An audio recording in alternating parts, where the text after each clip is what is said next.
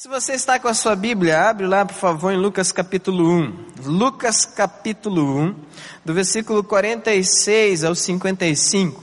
Nós encontramos um cântico de júbilo, um cântico de alegria, um, can, um cântico de gratidão, entoado por Maria.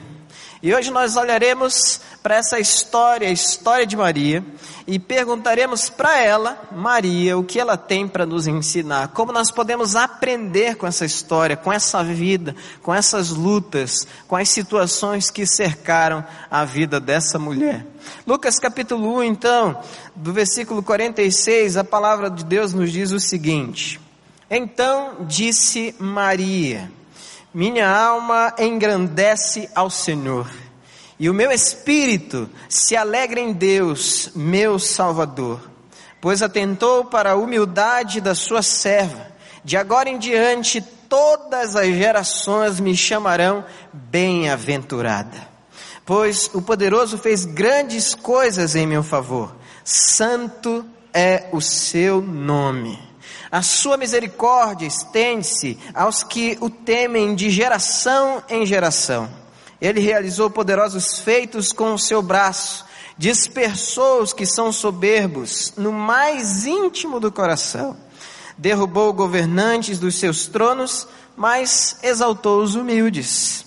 Encheu de coisas boas os famintos, mas despediu de mãos vazias os ricos. Ajudou o seu servo Israel lembrando-se da sua misericórdia para com Abraão e seus descendentes para sempre, como dissera aos nossos antepassados. Um poema realmente lindo, maravilhoso. Parece que sai ou brota num coração grato, um coração satisfeito por ter experimentado o poder de Deus na sua própria vida um coração satisfeito e grato por ter sentido o toque de amor de Deus na sua própria história. E sem dúvida alguma, a história de Maria tem traços que são às vezes desconhecidos por nós, mas que nos tornam muito parecidos com ela. Por exemplo, o seu pai se chamava Joaquim. Joaquim era descendente direto de Davi. Sua mãe se chamava Ana que descendia de Arão, sacerdote. Ela, sem dúvida alguma, era de uma família muito importante. Ela era de uma família muito querida, mas não era muito abastada, não tinha muitos recursos. O seu pai e a sua mãe tiveram Maria quando ela, eles eram bem idosos. Então, logo, logo, ela perdeu seus pais. Provavelmente, segundo Eusébio, Clemente, alguns historiadores desse período dizem que provavelmente aos nove anos de idade ela já não contava mais com a presença dos seus pais. Para para imaginar um negócio desse. É um coração solitário, em luta, que às vezes até se pergunta: por que comigo? Por que logo na minha direção essa flecha foi apontada? Esse luto terrível me consome. E era tradição na época ter um parente remidor. O parente remidor cuidava das viúvas, mas também cuidava dos órfãos. E aqui diante de nós está uma órfã. E é interessante porque ela é levada para Nazaré, para habitar com seus familiares, e ali já é negociado, já é feito um acordo com outro familiar para é, que ela se case com um jovem chamado José. Ela vê nisso uma esperança, provavelmente, porque imagina você numa cultura terrível que acha que tudo é maldição, perdeu seus pais que tipo de maldição essa menina está recebendo? Que tipo de pecado ela cometeu? Era o que o povo falava. Quando olhava para ela, quando olhava para ela andando no dia a dia, quando, ela, quando haviam fazendo alguma coisa, talvez nem falassem, mas pensassem: puxa, que vida sofrida! Nossa, que coisa terrível essa moça está vivendo. Mas o interessante é que quando Lucas vai conversar com ela, para entender o seu coração, para conhecer a sua história, para entender a sua vida, ele escreve para a gente o que ela fala. E ela começa a dizer assim: A minha alma engrandece ao Senhor, e o meu espírito se alegra em Deus, meu Salvador. Como é que pode uma moça que está vivendo uma situação terrível, de repente viver uma situação completamente contrária e falar sobre as coisas de Deus? A primeira coisa que nós percebemos está no versículo 48. Versículo 48, a palavra de Deus nos diz assim: Pois Deus atentou para a humildade da sua serva, de agora em diante todas as gerações me chamarão bem-aventurada. Uma menina sofrida, órfã, que vai morar com os seus tios, que já é uma moça que já, já faz parte de um processo natural para se casar. Parece que a família está querendo se livrar dela, é o que dá para entender aí. Como é que pode um coração tão sofrido estar tão alegre? Porque experimentou o amor do Senhor. E experimentou o amor do Senhor porque estava de, de ouvidos atentos para a sua mensagem. Duas palavras nesse poema criam uma conexão poética aqui, mas também de uma lição tremenda. A primeira dela, no versículo 48, é a própria palavra humildade. Nesse sentido, ela denota alguém que reconhece que precisa da atenção de outras pessoas, do cuidado de outras pessoas, do ensino de outras pessoas. E isso fica muito mais evidente quando ela mesma diz que o Senhor, o Todo-Poderoso, atentou para a humildade da sua serva. A palavra serva aqui poderia muito bem ser traduzida por escrava uma humilde escrava, alguém que se considerava menor que todas as outras pessoas, recebeu um toque de amor do Senhor.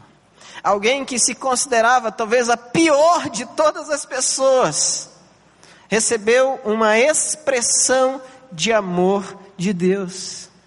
Recebeu uma expressão do cuidado de Deus. Quando nós olhamos para essa vida sofrida, nós lembramos da nossa própria história, de momentos onde a nossa vida se compara com, com essa vida de Maria. Dor, sofrimento, luto, abandono, tristeza.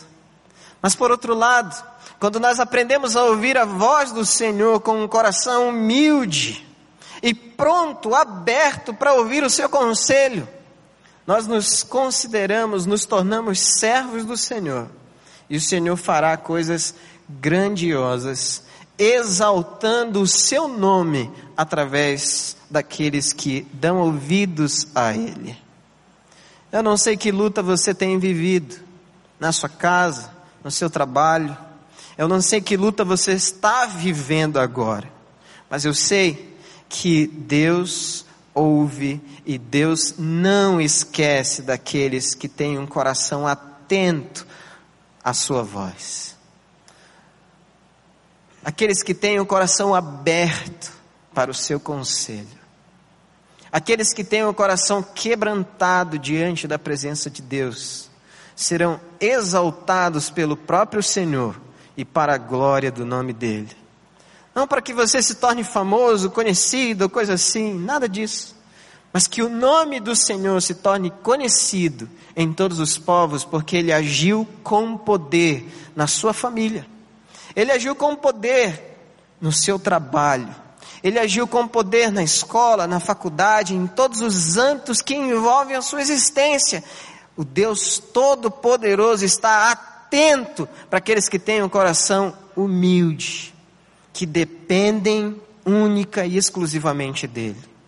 Aqui está uma história de uma mulher que aprendeu a depender única e exclusivamente de Deus e colocou o seu coração diante de Deus, o seu sofrimento, as suas dores, e por causa dessa devoção, desse amor, Deus a exaltou. Deus a exaltou, lhe dando a possibilidade de ser alguém que reflete para todos nós uma história de devoção de amor, de cuidado. Curioso, porque a Bíblia vai falar 20 vezes de Maria, mas somente sete vezes Maria fala, diretamente fala com as pessoas que estão ao seu redor. E o mais curioso ainda é que somente uma vez em Marcos capítulo 6, versículo 3, Maria é citada pelo nome. Em Marcos não cita Maria vez alguma, exceto essa, em Marcos capítulo 6. Conexão com outros filhos e filhas. Versículo 3 vai dizer que Jesus tinha outros irmãos, Tiago, Judas, Simão, e tem mais um irmão aí que é José e suas irmãs. E o interessante é porque nessa cultura, ter muitos filhos significava também ser muito abençoada por Deus. Então, aquela que se sentia a menor de todas se transformou em alguém muito abençoada por Deus. Por isso ela termina essa primeira parte do poema dizendo: Todas as gerações me chamarão bem-aventurada. Além de ser a mãe de Jesus, ela também pôde dar a luz a outros filhos, e uma família grande e feliz pode ser, sem dúvida alguma, uma família bem-aventurada. Então, eu queria perguntar para você: o seu coração está aberto para ouvir a voz de Deus?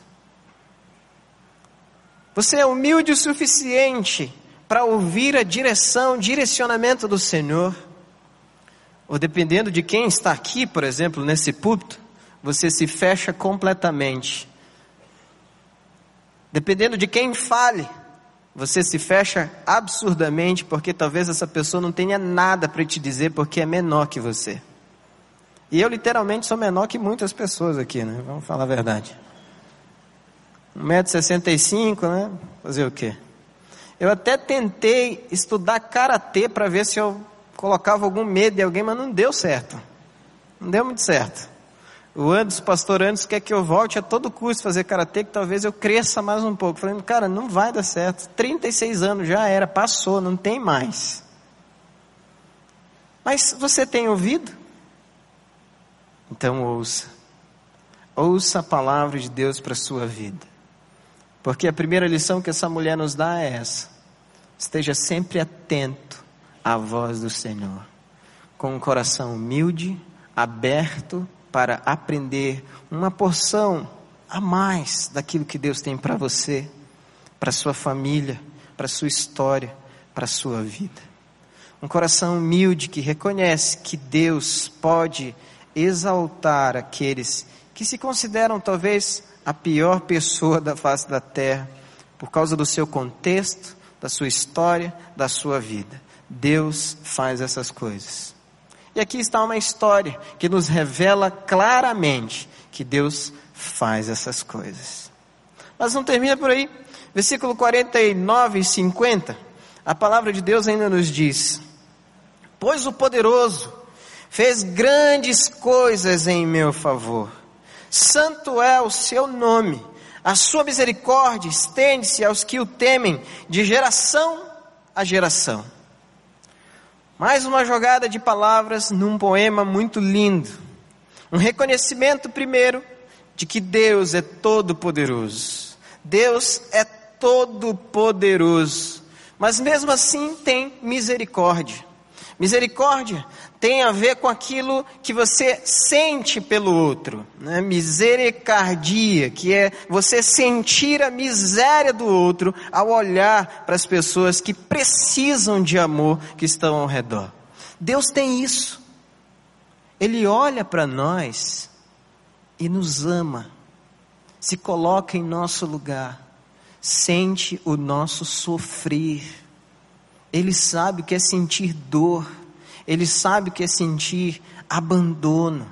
Ele sabe o que é sentir solidão. Porque naquela cruz ele foi abandonado. Por quê? Por mim e por você.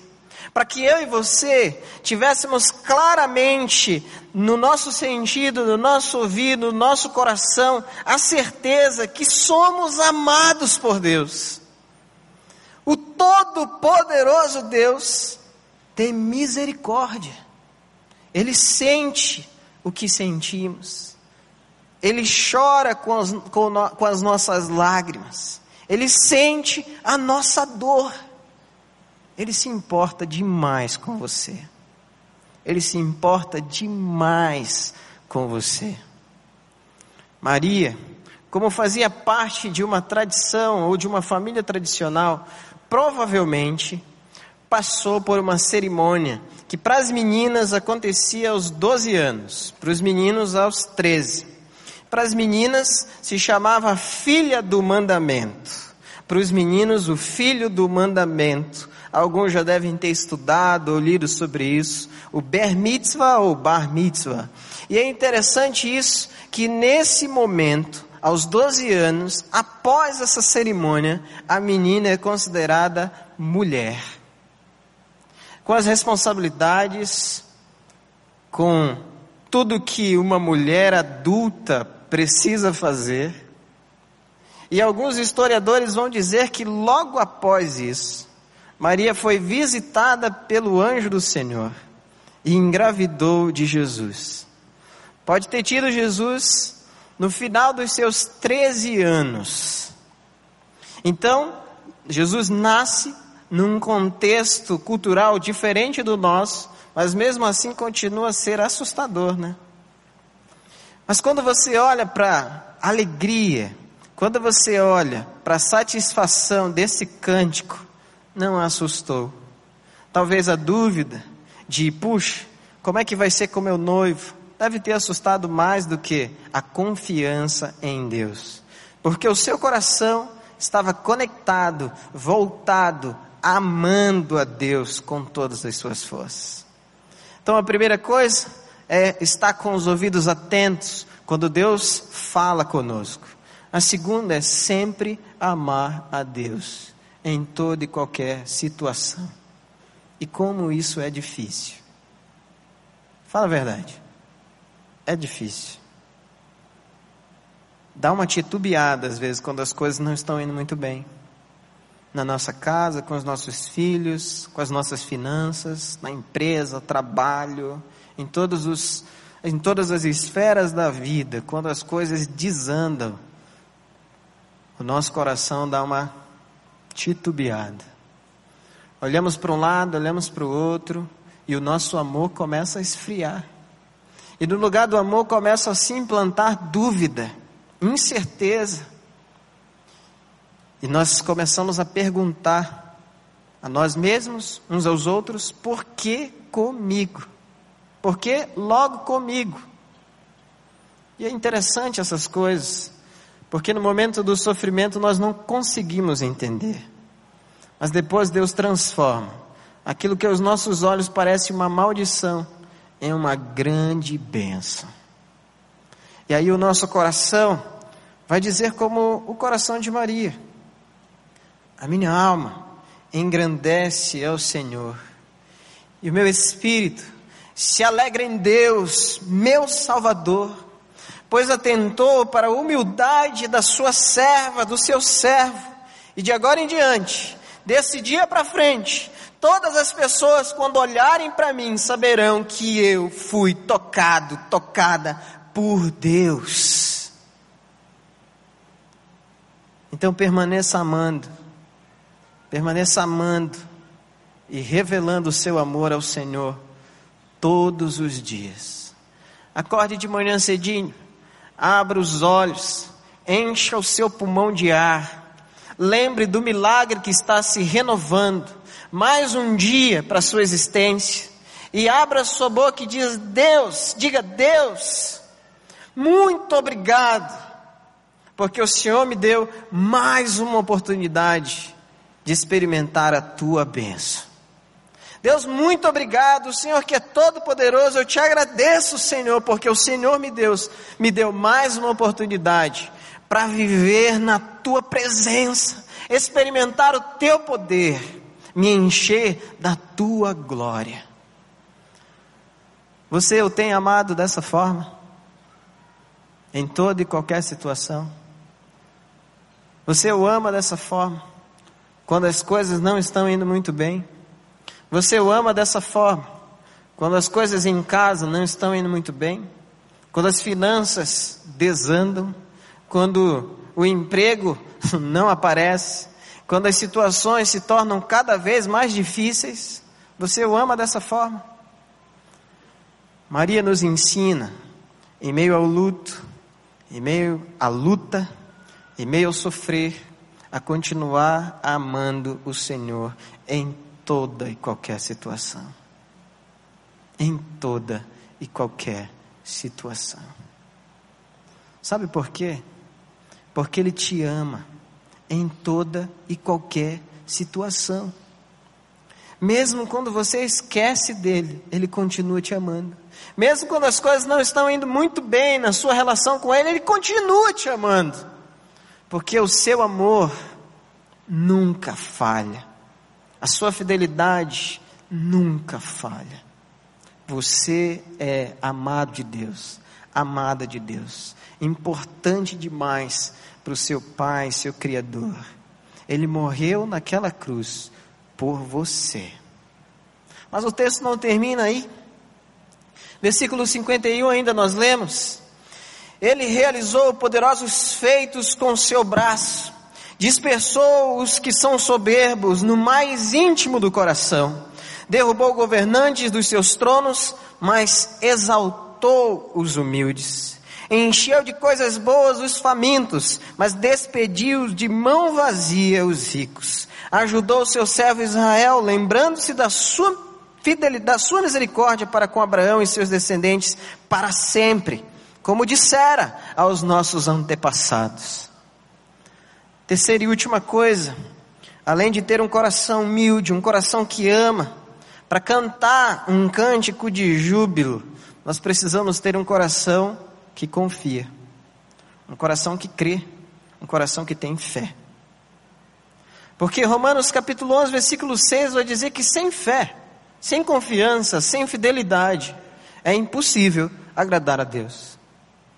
Então, se você tem um coração humilde, ouve a voz do Senhor, e por causa dessa humildade de coração, o ama, porque é uma resposta ao amor de Deus, você também precisa confiar em Deus, confiar no tempo de Deus, confiar na sua bênção, confiar na sua proteção, confiar no seu cuidado, porque essa história não será mais a mesma se Deus estiver no centro. A sua história não será mais a mesma se você o convidar para estar no centro dela. O mundo pode estar desmoronando ao seu redor, as coisas podem estar tomando outro rumo, mas você sabe em quem você confia. Você sabe quem é o seu Deus. E o interessante é que ela fala do passado, mas ela traz isso para o presente. E nós podemos fazer isso também.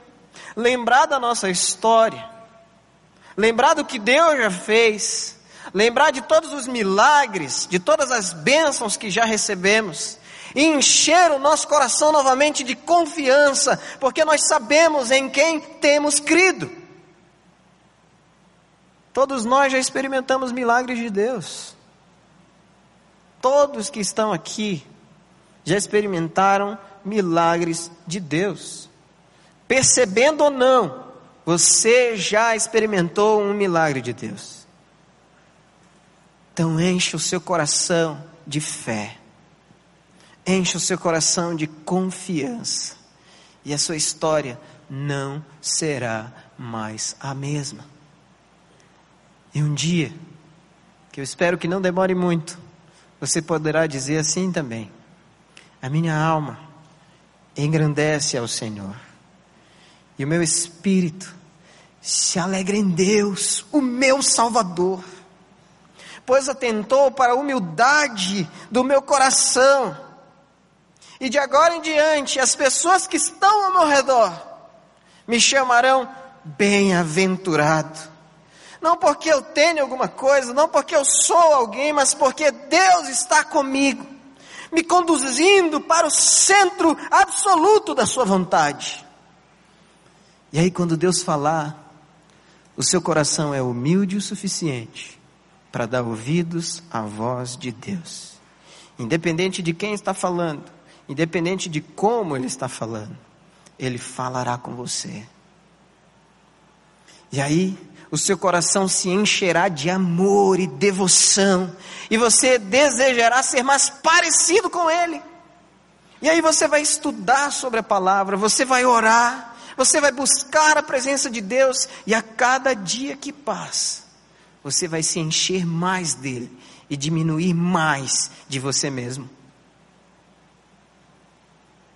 E aí aquela confiança que não vem dessa terra, porque nós somos homens e nós precisamos desse dom de Deus chamado fé, um presente que Ele concede aos seus filhos e filhas. Nós olharemos para todas essas situações que envolvem o nosso país, que envolvem a nossa casa, que envolvem as situações do nosso viver. E ao colocarmos o joelho no chão, o nosso coração e os nossos joelhos testemunharão de uma confiança plena em um Deus que pode todas as coisas. Por isso, antes de celebrarmos a ceia do Senhor, um memorial que nós entregamos a Deus como gratidão, eu gostaria de orar por você. Que talvez assim como Maria um dia se sentiu, você está se sentindo abandonado, ferido, triste, angustiado, cheio de dor, com problemas familiares, dificuldades mil. Mas eu vou orar para que Deus aumente o amor que você sente por Ele, aumente a fé que você sente por Ele. E à medida em que você faz essa oração com fé, com confiança, o próprio Deus tocará na sua história e ela não será mais a mesma, em nome de Jesus. Aí na sua casa, vendo pela internet, assistindo pela TV, você pode fazer isso também. Se ajoelhe onde você está, busque a presença de Deus e fala: Deus, eu preciso desse amor. Eu preciso ouvir a voz do Senhor, porque ultimamente eu só tenho ouvido a voz do desespero. Ultimamente eu só tenho ouvido a voz da angústia, ultimamente eu só tenho ouvido a voz da enfermidade, ultimamente eu só tenho ouvido a voz dos problemas familiares, e essas vozes ficam me azucrinando a vida e eu não consigo amá-lo como deveria. Mas nós vamos orar agora e pedir para que o nosso ouvido seja aberto para ouvir a voz do Senhor. Pedir para que o nosso coração esteja cheio de um amor pelo Senhor que nós nunca sentimos. Para que esse amor se transforme em fé, em confiança. Então, se você é essa pessoa que precisa desse toque extraordinário do Senhor, eu vou pedir para você se colocar de pé onde você está e nós vamos orar juntos. Para que Deus faça isso na sua vida. Faça isso na sua família. Faça isso na sua história. Exalte a sua história, transformando talvez essa história que você olha e diz maldita em uma benção. Transformando essas experiências que você diz terrível em uma benção. Para que as pessoas ao olharem para você saibam que você é bem-aventurado do Senhor. Você é bem-aventurado de Deus, bem-aventurado do Senhor. Então se coloca de pé, em reconhecimento à grandeza de Deus e dizendo: Deus, eu quero que isso seja feito na minha vida, eu quero que isso seja feito na minha família. E nós oraremos juntos, pedindo para que o mesmo Deus, que cumpriu as suas promessas a Abraão, a Isaac e a Jacó, que transformou Maria em bem-aventurada num contexto terrível, faça isso também pelas nossas histórias, pelas nossas vidas, transformando-nos em benditos do Senhor. E onde quer que estejamos, seja aqui, seja no Nordeste, seja onde for, Deus estará conosco, revelando o seu poder. Vamos orar juntos. Senhor Jesus, eu quero te louvar, Pai, te agradecer, porque o Senhor é o mesmo que fez grandes coisas no passado. O Senhor é o mesmo e deseja fazer grandes coisas no nosso presente, no nosso viver. Mas o Senhor também deseja fazer isso através da nossa vida. Por isso, Deus, dá-nos um coração humilde, confiante, com os ouvidos abertos para as promessas do Senhor, Pai. Nós não queremos ser enganados pelas mentiras de Satanás. Nós não queremos ser enganados pelas mentiras contadas pela enfermidade, pelas dificuldades financeiras, pelas crises da nossa vida. Nós queremos que o nosso amor permaneça firme e a nossa confiança seja inabalável em um Deus que pode transformar histórias, em um Deus que pode transformar vidas, em um Deus que pode muito através da nossa vida também.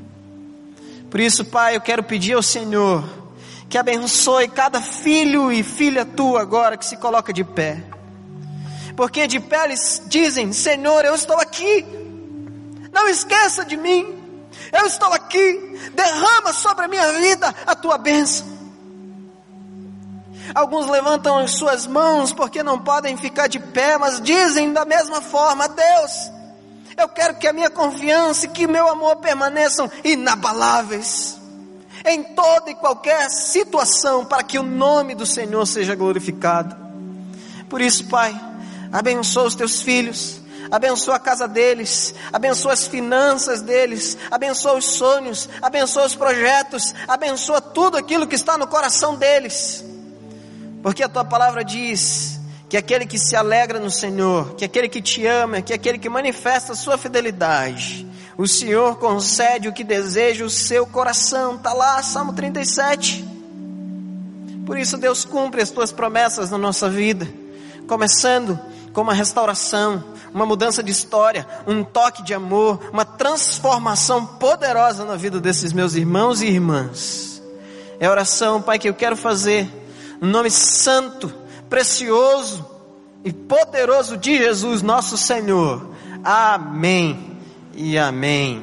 Aleluia.